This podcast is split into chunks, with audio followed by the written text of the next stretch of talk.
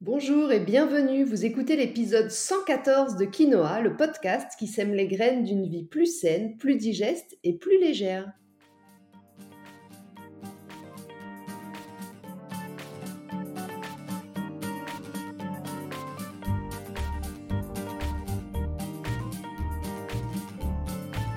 Je suis Julie Coignet, naturopathe spécialisée dans les troubles digestifs et les maladies inflammatoires chroniques de l'intestin. J'accompagne aussi les femmes enceintes, les enfants et les sportifs via des consultations sur Montpellier ou à distance, des programmes en ligne et des cours de yoga. Ma mission à travers ce podcast est de vous aider à comprendre simplement comment vous fonctionnez pour que vous puissiez mettre en place de nouvelles habitudes de vie plus saines, mais aussi gagner en légèreté au niveau de votre corps, de votre digestion et de votre esprit.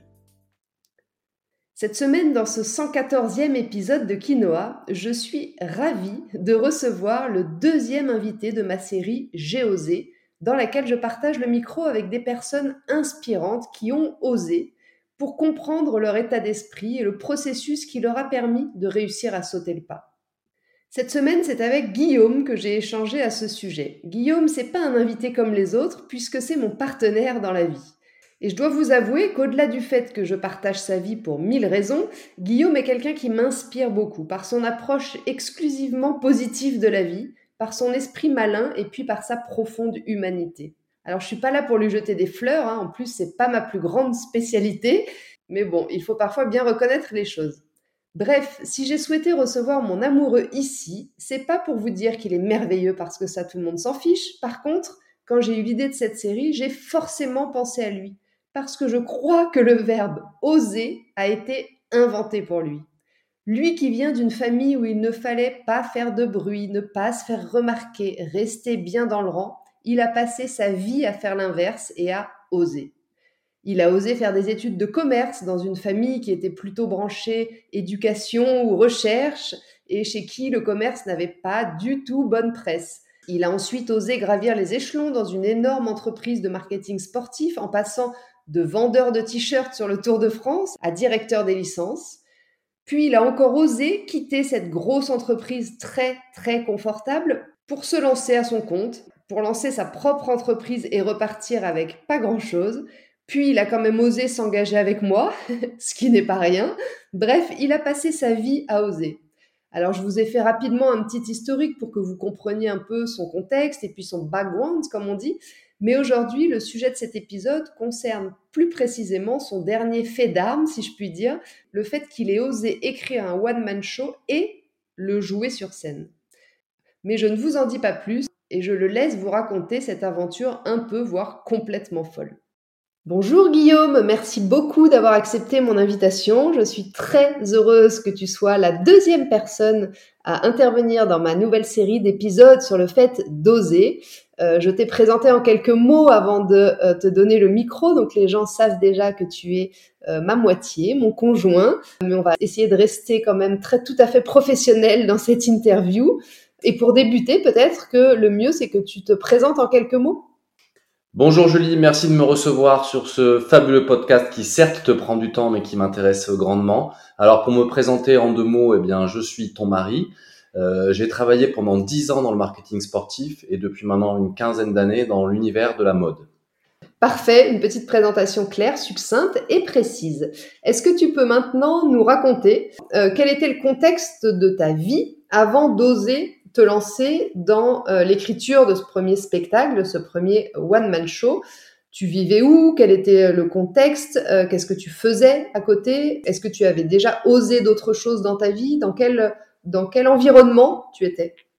Alors ben, moi tout simplement euh, j'ai été élevé dans une famille où il fallait suivre les choses établies, il fallait avoir des bonnes notes, il fallait suivre les règles, ne jamais sortir du rang et c'est tout le contraire que j'ai fait quand j'ai compris où était mon bonheur. Mon bonheur, c'était effectivement d'être avec des gens, de faire rire les gens. Mais entre faire rire les gens et faire un one-man show, il y a une grande, grande différence. Alors, c'est pas venu en un seul jour, c'est un cheminement, je pense que c'était un peu l'âge de la maturité, comme on dit souvent, vers euh, les 40 ans, et puis surtout après le confinement, où je pense qu'on a tous eu une prise de conscience de ce qu'on voulait faire de notre vie.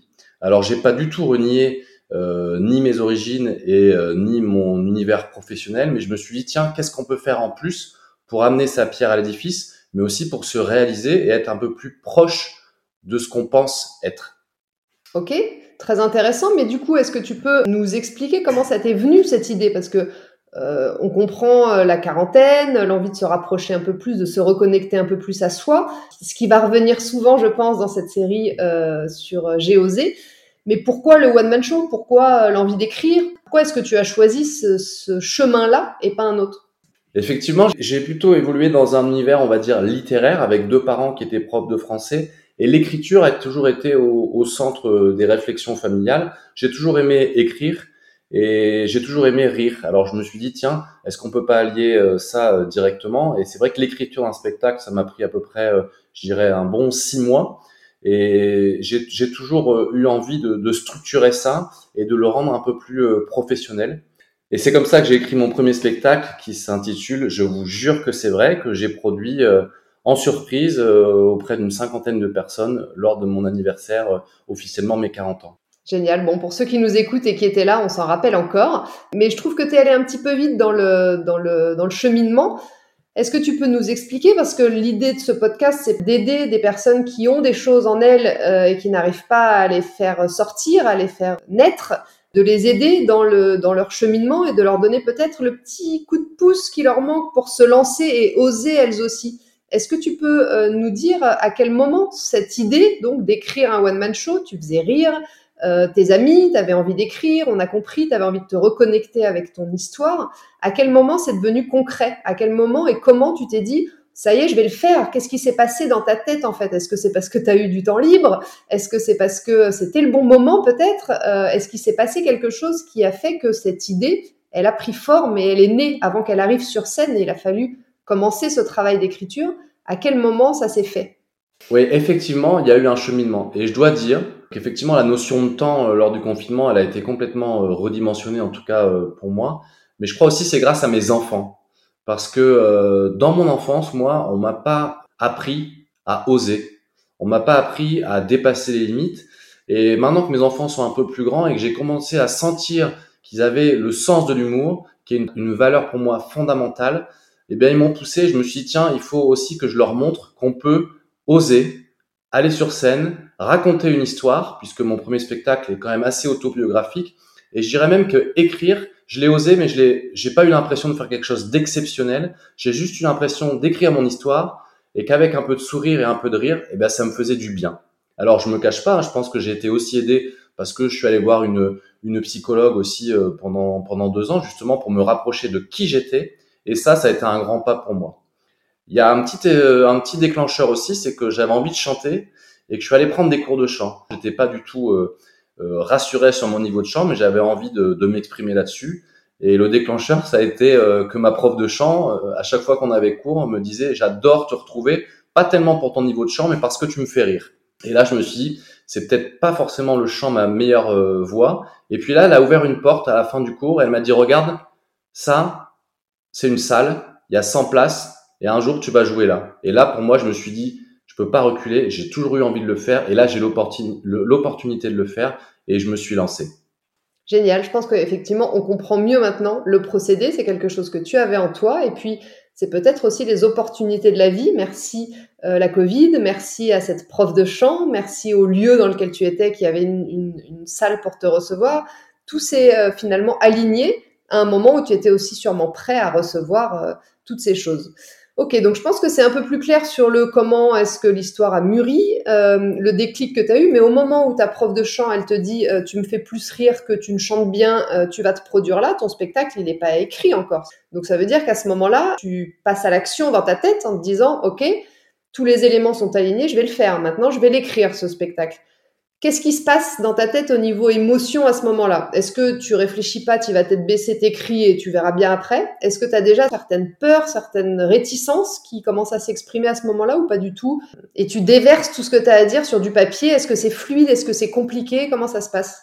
En fait, c'est assez logique. C'est-à-dire que je me dis, bah maintenant, j'ai une salle, j'ai des gens tout au long de ma vie, depuis plusieurs années, qui me disent, tu nous fais bien marrer, ça serait cool que tu puisses euh, faire quelque chose avec ça. Et en fait, euh, je prends le stylo et ça vient tout seul. C'est vrai que c'est pas aussi évident que ça, mais je déverse. Je déverse des fragments de ma vie, des choses que j'avais déjà racontées à des gens euh, qui étaient morts de rire. Genre, je le mets un peu plus en forme. Je donne du lien. Je parle de l'enfance. Euh, je parle du fait de vivre avec une femme naturopathe. Et ça, c'est quand même la moitié du spectacle. Je pense que c'est la meilleure, le meilleur passage. Euh, puis je parle aussi des, des enfants.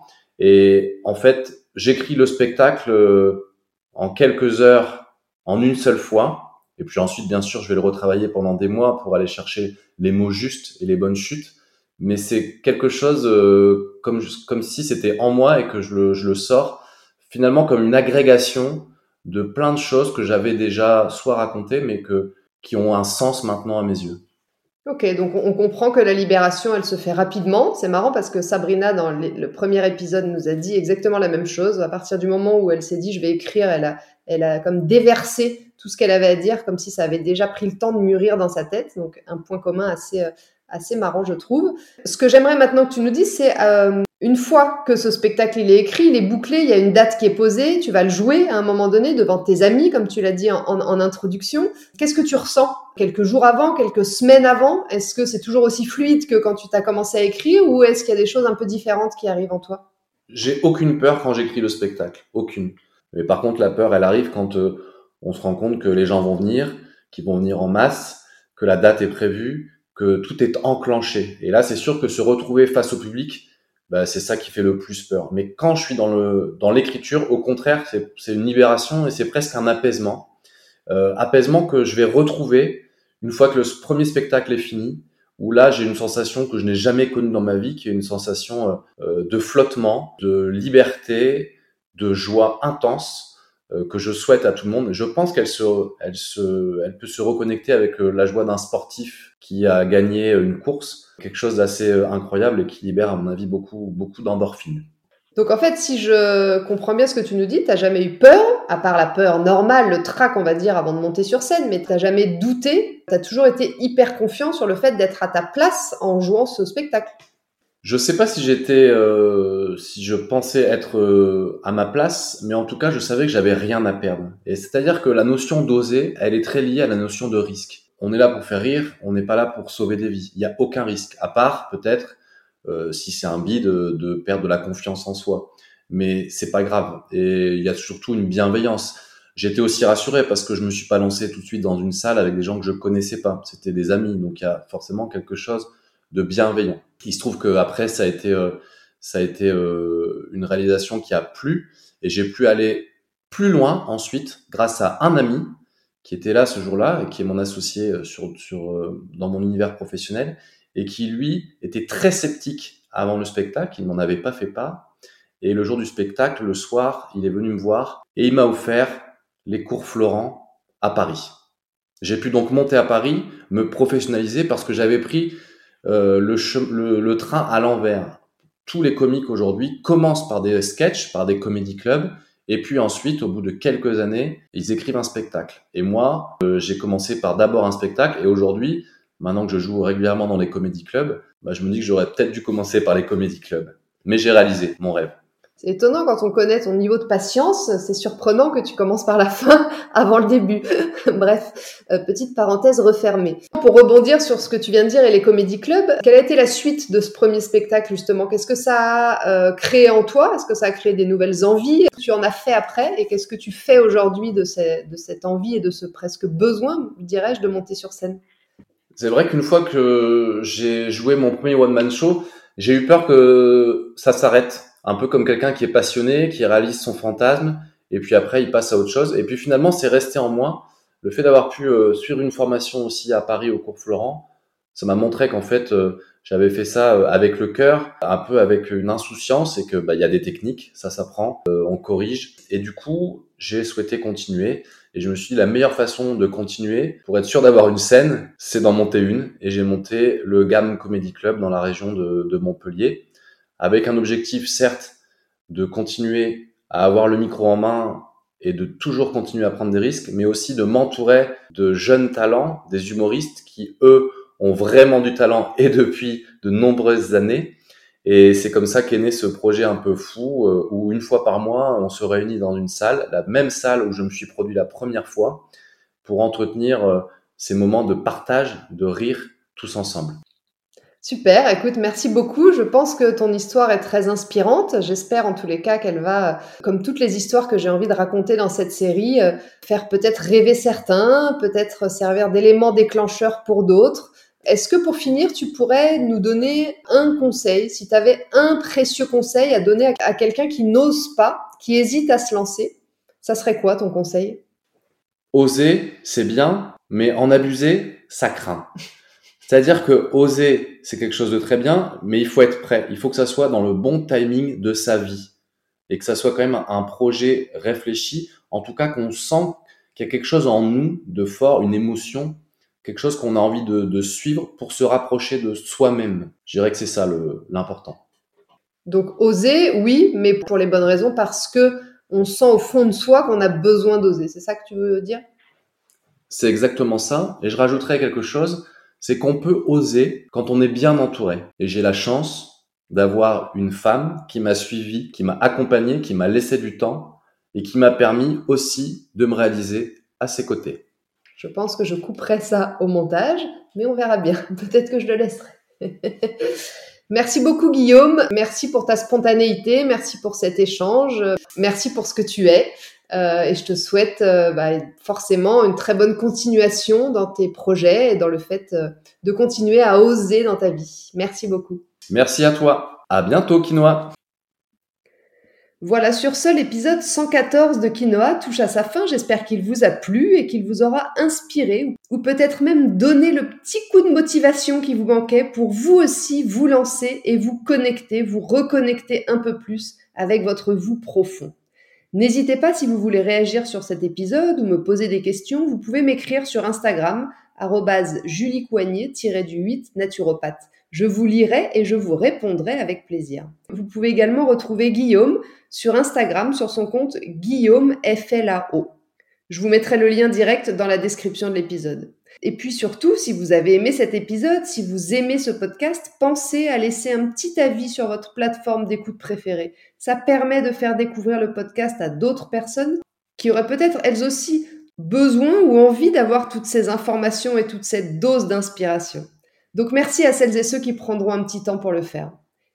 Pensez également à vous abonner à ma newsletter, comme ça vous ne ratez aucun épisode du podcast et vous pouvez également suivre mon actualité et profiter de conseils chaque semaine directement dans votre boîte mail.